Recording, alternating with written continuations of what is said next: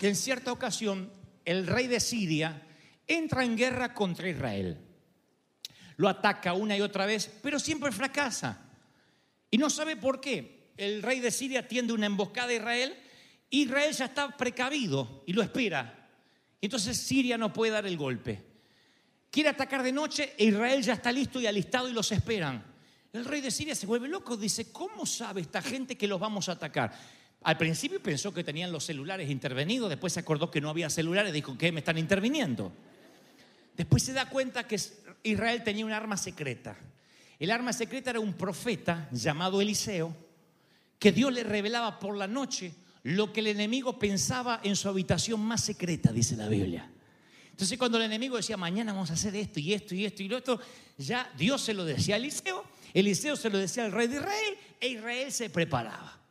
Un día el rey de Siria se y dice, vamos a destruirle el arma secreta a Israel. Muerto el perro, se acabó la rabia, dice una frase hispana. Así que dice, vamos a atacar a la casa donde vive este profeta, lo vamos a liquidar. Por consecuencia, el rey de Israel nunca va a saber qué va a pasar y ahí vamos a tener victoria. Así que cuando cae la noche, dice la palabra que estos, el ejército de Siria llega a la casa donde vivía Eliseo, en una ciudad llamada Dotán, lo rodean cientos y cientos de enemigos, toda la infantería de Siria estaba allí, y quien servía al profeta Eliseo, un muchachito que dice los teólogos, sería hijo de mexicano y madre salvadoreña con alguna ascendencia puertorriqueña. El, muchachito que lo sirve a Eliseo se levanta la mañana así y ve que está, como si fueran estas luces celestes así, ve que está todo el ejército rodeando la casita de Eliseo. Y le dice, ay Señor, ¿qué vamos a hacer? Este Gacy se llamaba, está en el punto exacto que el Señor me mostraba ayer, mientras me daba este sermón, que muchos de ustedes están ahora, donde dice, estoy literalmente rodeado. Rodeado no es solo de gente negativa, a veces son situaciones. Como decimos siempre, esa tormenta perfecta que se arma, mezcla de huracán, tormenta tropical, tornado y terremoto. Hay momentos que tú dices, Dante, yo estaba despegando financieramente. No digo que tenía para ahorrar e irme a Cancún, pero estaba pagando las tarjetas. Le agarra fiebre a mi hijo, volando al hospital, nos llegó el bill, nos quebró la economía. Así. Una visita a emergencias a veces te da vuelta tu planilla privada Excel. Otros dicen, no, lo mío no es económico, lo mío es sentimental. Yo estaba bien, encontré al hombre de mi vida, la mujer de mi vida. Primera vez después de besar tanto sapo que encuentro un príncipe. Por primera vez encuentro un príncipe. Y un día viene el príncipe cuando yo ya tengo la ilusión, por fin, no era tan mala, me decía algo así. Viene el príncipe y me dice, no eres tú, soy yo. Que es la frase cobarde siempre para cortar una relación, ¿no? Te mereces algo mejor, yo no te merezco. Y te destroza el corazón.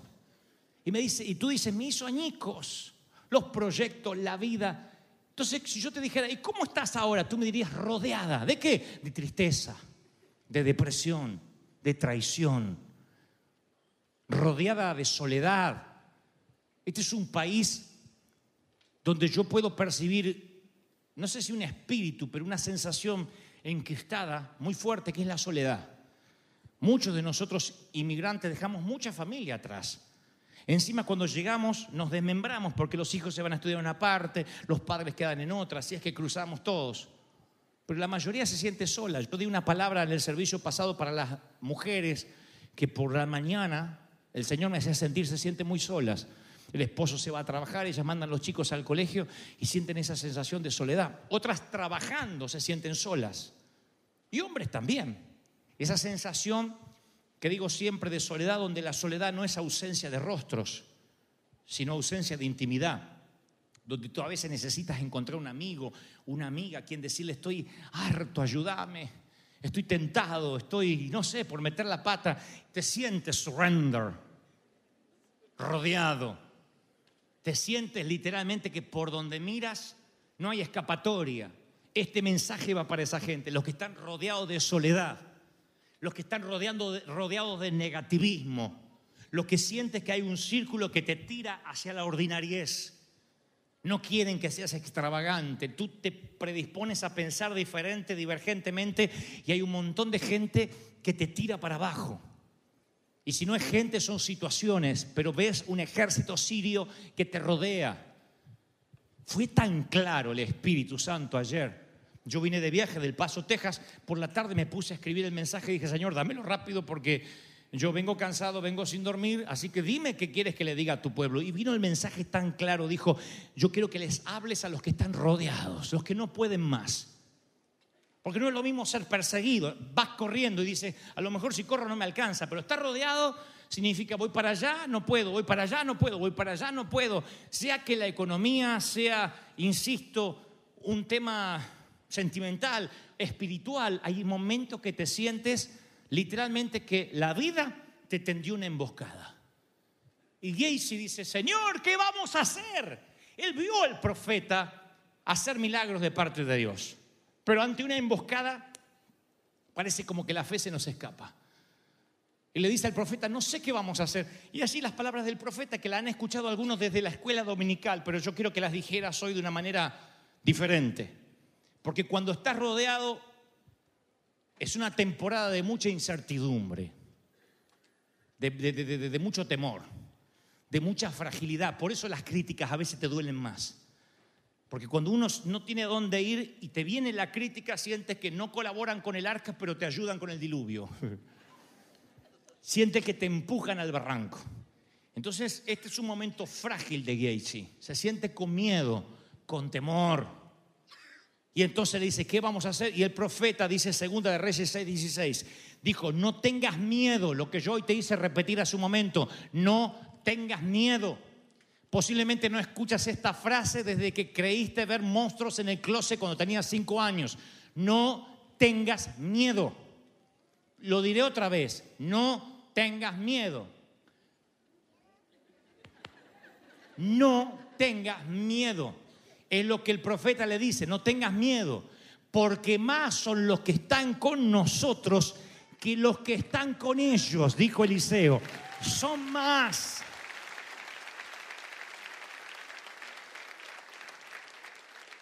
Acá cuando Gacy dice, no solo estoy rodeado, sino que estoy con un loco.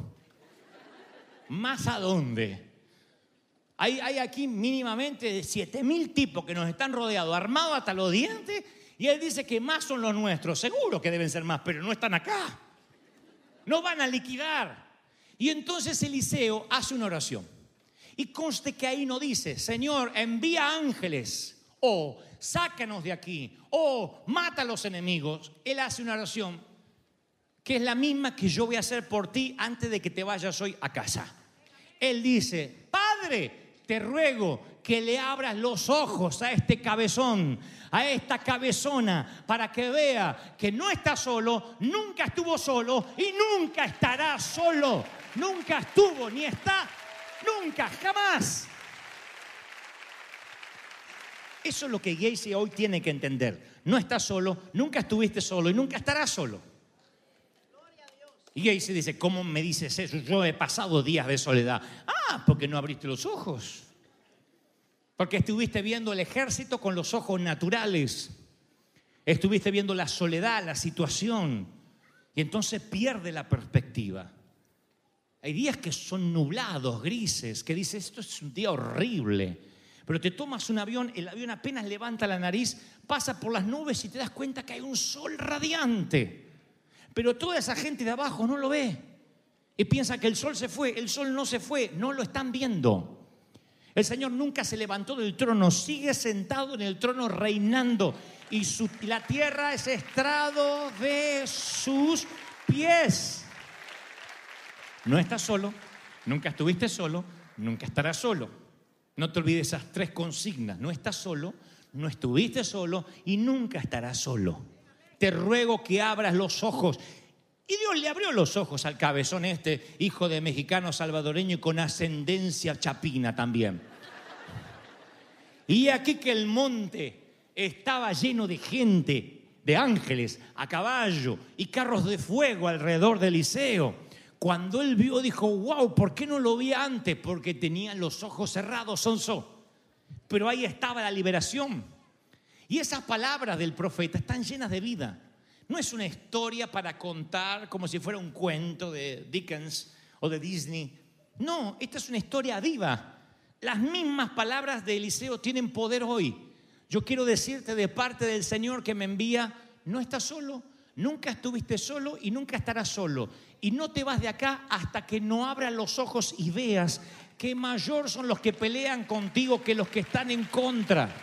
Si vieras, si vieras a los ángeles que a veces te acompañan, lo que pasa es que a lo mejor te asustarías, a lo mejor pensarías que, que no hay de qué preocuparse y dejarías de orar. Entonces Dios no te abre los ojos del todo, pero necesita que vayas y digas, Señor, muéstrame, muéstrame que tú tienes la victoria. Tantas veces se lo pidas, Él te lo va a mostrar.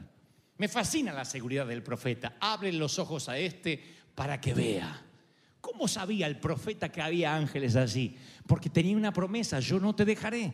Es la misma que tú tienes.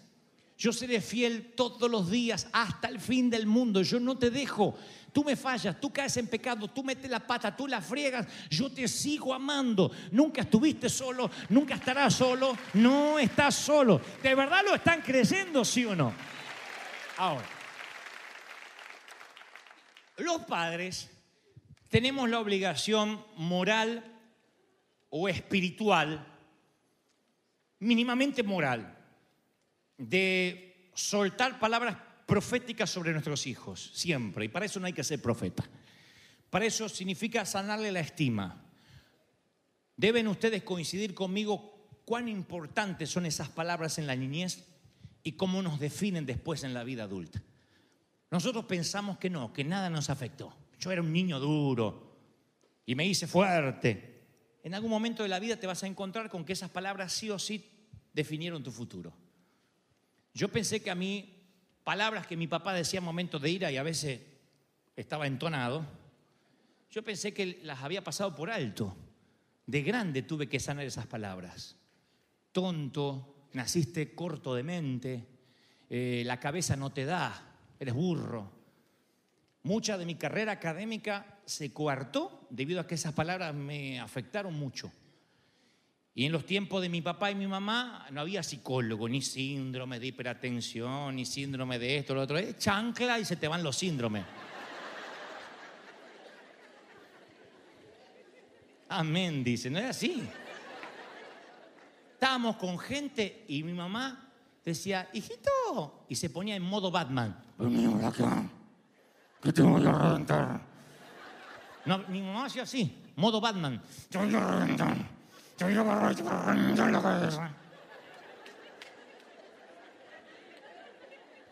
y yo llegaba a casa, yo no me olvido más esto. Yo estaba en la casa, teníamos un sauce, un árbol, un sauce llorón. Son esos árboles gigantescos que se pueden cortar las ramitas. Así se le sacan los pinchitos. Y esa, ¡ay! Esa ramita. Yo decía, yo espero tres horas, a mi mamá se le pasa. Tres horas, tres horas enfrían a un mafioso italiano. Pero a una madre no la enfrían.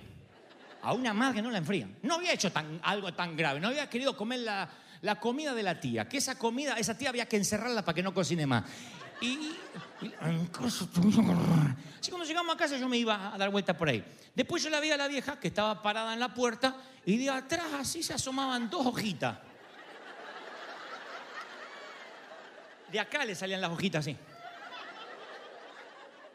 Alitas no tenía mamá, esas eran hojitas de una ramita que había colgado. Decía, vení Dantecito, porque estaban mirando todos los, todos los vecinos. Vení Dantecito, vení. Tantito.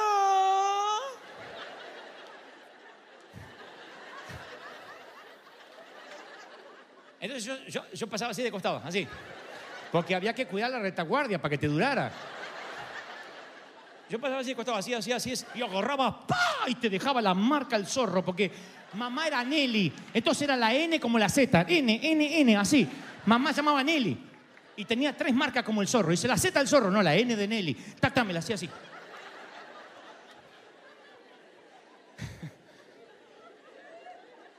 Pero esto se recupera. Bueno, tengo mucho para recuperar, pero, pero no, digo, las marcas se van. Lo que no se van son las marcas que, que hacían acá. Un burro, no vas a crecer, no vas a... Entonces cuando uno es padre, uno dice, voy a profetizar cosas positivas sobre los hijos. Yo sé que a veces miras a tu hijo y dices, ¿y qué le digo? Porque...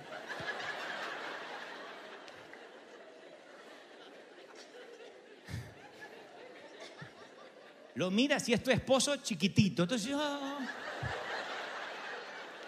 se te va la esperanza al piso. Pero tú sueltas palabras y le dices, te va a ir bien, te va a bendecir. Bueno, un día se ve que una prédica, la vieja le tocó, abandonó la varita por mes y medio. Y en ese mes y medio me empezó a profetizar. Me dijo, el día que te destapes, Dantito, ah, vas a ser un genio. No, pero no, en la escuela me va, no, porque tenés todo adentro. Es como una tapa que Dios te tiene que sacar. Decirle a todo el mundo que eres un genio, que sos un genio, que sos bueno, que sos inteligente. Y tanto me alentó que me sacó el, el argentino de adentro. Yo fui al otro día como pechito de paloma así al colegio y hasta la maestra se sorprendió. Pero yo digo siempre, de sanar la estima a un niño a la arrogancia, la línea es muy finita. Es una frontera muy pequeña. Y a mí me, se me- era un niño, pero me hice arrogante. Yo estuve como una semana diciendo, yo soy el mejor, yo soy el me-". No había estudiado nada, pero era el mejor. No sé si alertaron a mamá, le llegó una nota, pero mi vieja me llama y me dice, mira, queda feo decir yo soy el mejor. Le digo, pero vos me dijiste, sí, pero queda feo, es el mejor. Es preferible que diga, mi papá dice que soy el mejor, mi mamá dice. Entonces cuando la maestra te pregunte, te dice, ¿eres inteligente? Mi papá dice que soy el mejor. Échanos la culpa a nosotros. Decinos que papá cree en ti. Entonces cambió mi forma. Mi papá dice que soy bueno. Mi papá dice que soy inteligente. Mi papá dice que nos va a llevar de vacaciones. Mi papá dice que somos ricos. Pero ¿qué vas a ser rico si tenés una casa pobre? Mi papá dice que somos ricos. La culpa se la echaba a mi papá. Hoy he aprendido que en las cosas de Dios hay muchos cristianos que no saben lo que piensa su papá de ellos. Porque han visto por muchos años al ejército enemigo. Entonces lo que tienes que aprender esta tarde cuando te vayas de acá es, no es lo que tú piensas de ti mismo, ni que los demás piensan de ti, sino qué dice papá de ti. Cuando alguien te diga en una mesa, eh, mirá, que, mirá que vas a perder la casa, tú tienes que decir, puede ser, porque soy medio torpe para estas cosas, pero ¿sabes qué? Mi papá dice que voy a prosperar, que voy a ser bendecido. Mi papá dice que todo va a estar bien. Mi papá dice que estoy viviendo un trimestre de bendición. Mi papá dice que soy bendecido. Alguien tiene que decir amén. ¡Wow! ¿Qué dice tu papá? Mi papá ¡ah! dice tantas cosas. Mi papá del cielo ha dicho tantas cosas lindas de mí. Superó a la varita de la vieja, superó lo que me decía el viejo borracho. Mi papá dijo tantas cosas de mí que hoy en día puede venir un aluvión de gente poniéndome en las redes sociales aposta, falso, profeta, satánica. Ah, yo digo, Señor, ¿qué dices de mí? Y Dios me dice, eres genial, eres, bueno, eres ungido, eres real sacerdocio, eres linaje escogido. ¿Qué dice mi papá? Mi papá dice, abre los ojos y mira lo que yo veo. Aleluya. Por eso yo quiero que hoy te vayas con los ojos abiertos y vea lo que Dios ve, no lo que has visto siempre. Tienes que ver lo que Dios ve en ti, cómo Dios te ve. Y yo te aseguro que Dios te ve bien.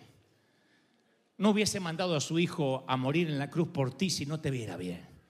Papá dice cuando te destapes, cuando te bendiga más, cuando creas que mayores son los que están contigo que los que están en contra.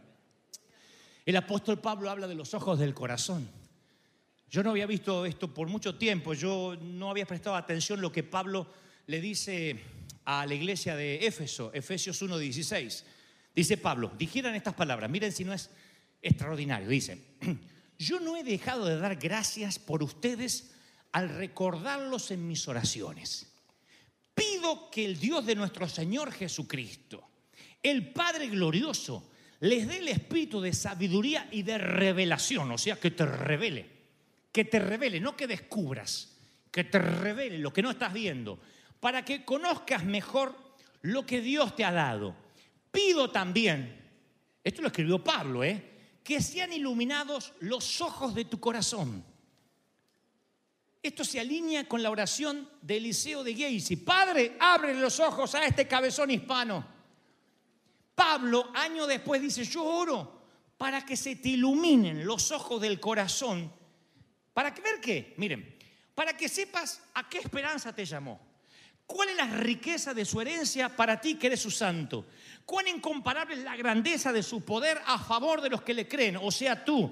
Ese es el poder y la fuerza grandiosa y eficaz de Cristo que resucitó de entre los muertos, que te dio dominio y potestad sobre todo lo creado y lo que se vaya a crear y lo tienes tú. Abre los ojos. Alguien tiene que decir amén. Abre los ojos. Entonces, cuando alguien negativo viene a rodearte y te dice, no lo vas a lograr, tú tienes que decir, es probable, pero mi padre dice que sí. No tiene lo que hace falta, no, es verdad, pero mi papá dice que lo voy a lograr. Eso es lo que Gay se ve, ve el ejército, pero después ve un ejército más grande que lo que él vio con los ojos naturales. Yo voy a orar esta tarde, en minutos, Vamos a hacer este ejercicio profético. Voy a pedirte que cierres los ojos y ores y después que los abras y mires. Y voy a soltar las mismas palabras que Eliseo soltó hace miles de años. Señor, abre los ojos. Es lo que Dios me pidió que ore esta tarde. Me dijo, dile a mi pueblo que yo les voy a abrir los ojos. Tú vas a orar y los ojos se le van a abrir. Y tú vas a ver que la respuesta estuvo siempre ahí. No estás solo, nunca estuviste solo, nunca estarás solo. Nunca. Hay un sentimiento de soledad muy fuerte en el pueblo hispano, como dije recién, una soledad que tarde o temprano termina drenándote. Y a veces terminas yéndote a relaciones equívocas o metiendo la pata a causa de la soledad. Y es porque tus ojos no se abrieron, no es que estás solo. Yo me atrevo a decir que es el momento donde más ángeles asignados tienes en tu vida. No estás solo, te estás protegiendo del Señor. Ni sabe de los accidentes que te libró, ni tienes idea. A lo mejor dice, nunca me pasó nada porque soy prudente para manejar. No, te conozco. No te pasó nada porque hay ángeles que te protegen. Yo sé que hay ángeles que te protegen, que han detenido. Por eso cuando de pronto el GPS toma un desvío, cuando de pronto el auto se te para y no puedes llegar, no maldigas, no te enojes. Hay ángeles asignados valiéndose de las cosas naturales a veces para detenerte, para librarte de algo peor. Yo lo aprendí. Yo he dicho, a veces me he enojado por no subir a determinado avión, por, por eh, un tránsito, y ahora estoy entendiendo de a poco, de grande, lo que no entendí de joven, que hay ángeles operando a mi alrededor para que mi pie no tropiece en piedra. Pero a veces me siento solo. A veces siento que no hay ángeles, a veces siento en un hotel, en un aeropuerto, siento, estoy solo. Y sin embargo el Espíritu Santo, cuando yo me siento solo, digo, Señor, ¿qué es lo que puedo hacer? El Señor me dice, yo te voy a abrir los ojos. Yo quiero que veas lo que yo estoy haciendo. Hay un soltero que tiene que ver con los ojos del corazón. Hay una soltera que los ojos del corazón se le van a abrir y lo vas a ver. Ay, pero ¿dónde está? Bueno, lo estás viendo, ya va a venir. Otros van a ver la liberación de las deudas. Esto no es confesión positiva. Esto es que Dios te muestre que hay ángeles rodeándote. En la sala de cuidados intensivos, en medio de la crisis financiera, Lo que hubiese dado, che, me salió el che argentino. Lo que hubiese dado, che, porque alguien me predicara así cuando yo era un pibito. Y, y- y me metía en rentas gigantescas y en visiones de fe que me quebraban, me quitaban el sueño. Si hubiese habido un pastor que me hubiese dicho, abre los ojos, Dante, mira lo que Dios te va a dar, sueña. Pero me pasé mucho tiempo mirando los ejércitos enemigos y me preocupé tanto. Las pocas arrugas que tengo es porque me preocupé. No me hubiese preocupado, hoy tendría cara de 20 años. Yo digo, pero, che, ¿para qué me preocupé? Me preocupaba, ¿y cómo vamos a pagar? Estamos en crisis. Si yo hubiese visto que mayor era el que estaba conmigo, lo veía, pero a veces tarde para mí.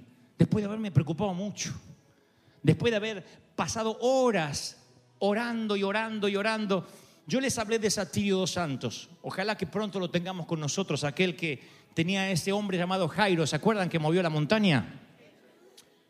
Satirio Dios le habla que tiene que abrir una iglesia en Colombia y él está en Brasil. Así que Dios le muestra el sitio, va a ese lugar, es Cúcuta, abre la iglesia, compra ese terreno con una montaña, eh, corren la montaña con máquinas, construyen. Al cabo de un año lo llaman de migraciones a Satirio dos Santos. Le dicen, pastor, su visa ha sido denegada. Se tiene que volver a su país. Y dice José Satirio dos Santos, este querido hombre de Dios, es un hombre ya de setenta y tantos años, dice, en ese momento Dios me dijo, José, no tengas temor, yo te traje. En mi espíritu sentí que había ángeles allí diciendo, tranquilo, pero te diré una cosa, nadie hace caso a esa voz. Igual me preocupé. Así que llegué a casa y le dije a mi mujer, yo no voy a comer más, voy a entrar en ayuno intenso hasta que Dios me dé una respuesta. Y mi esposa me dice, come algo aunque sea antes. No, estoy enfadado con Dios. ¿Qué le vamos a decir a las iglesias de Brasil que nos mandaron? A los hermanos que pusieron dinero para construir el templo, que su pastor ahora es ilegal y se tiene que volver. Dios no falló y yo quiero respuesta. Y se encierra a orar. Y dice José, comencé a clamar y orar 12 horas, 20 horas. Literalmente mi vejiga explotaba porque quería orinar. Y dije, ni a orinar me levanto hasta que no me hables. 20 horas. 24 horas, rodillas entumecidas y la esposa diciendo, José, estoy preocupada. Y ella él le decía, no te preocupes, si Dios no me habla, no me levanto. Y los hijos preocupados en la mesa, ¿qué le pasa, papá? ¿Por qué no viene a comer? ¿Por qué no viene a la mesa? Y la mamá no quería decirle lo que pasaba. Dice, papá está hablando con Dios. Sí, pero nunca estuvo así. Amanece y tampoco viene a desayunar. Y seguía clamando y clamando. Y dice José, en un momento, yo siento que alguien abre la puerta, se para al lado, veo unos pies. Y yo pienso que es mi esposa. Le dije, mujer, te dije que todavía no me moleste. Pero después veo su mano y tenía un agujero. Su mano, su mano estaba horadada. Era Jesús. Y le susurra, no te vas. Yo te traje. Y se va. Entonces yo me levanto, dice José. Le digo a mi esposa, tú no sabes quién estuvo en la habitación. Jesús, Jesús, Jesús. Y voy a orinar lo que no oriné. Y comí lo que no comí. Y para hacer la historia corta, en una semana me llaman de migraciones, cambian la decisión y me dan finalmente la autorización para vivir en Colombia hasta el día de la fecha. Pero esta es la enseñanza. Dice José, yo empecé a recorrer iglesias contando cómo se me apareció Jesús. Y la gente mística diciendo, ¿y cuánto tiempo oró? Ay, ¿en serio que si uno ayuna mucho y se aguanta las ganas de orinar, viene Jesús? La gente enseguida quería sacar el, el tip. Entonces dice, una de esas noches yo llego al hotel luego de predicar y el Señor me habla a mi corazón y me dice, ¿qué voz fue más importante para ti? Cuando allá en migraciones la primera vez te dije, tú no te vas. O cuando me aparecí para que me creas. Y José dice, cuando te apareciste eso fue fuerte. Y el Señor le dijo, si hubieses escuchado mi primera voz, hubieses desayunado con tus hijos, almorzado en paz, orinado como corresponde, eh, con tu esposa y en paz, te hubieses ahorrado 30 horas de oración que yo no te pedí, si hubieses abierto los ojos del corazón. Entonces hay gente aquí que está orando, penando, ayunando y Dios no los mandó a hacer eso. Estás preocupándote diciendo yo voy a lograr la victoria. Dios dice, lo único que tienes que hacer es abrir los ojos y ver que yo no tengo que llegar, que la infantería no tiene que venir, que la caballería no viene en camino. Ya ha estado ahí acampando a tu alrededor aún antes de que la preocupación viniera. Si escuchas mi primera voz, dice el Señor, vamos, aplaude, celebra al cielo. Vamos, celebra conmigo. Vamos, vamos, vamos. Dale un aplauso al rey, dale un aplauso al rey. Los cielos se han abierto. ¡Wow! El rey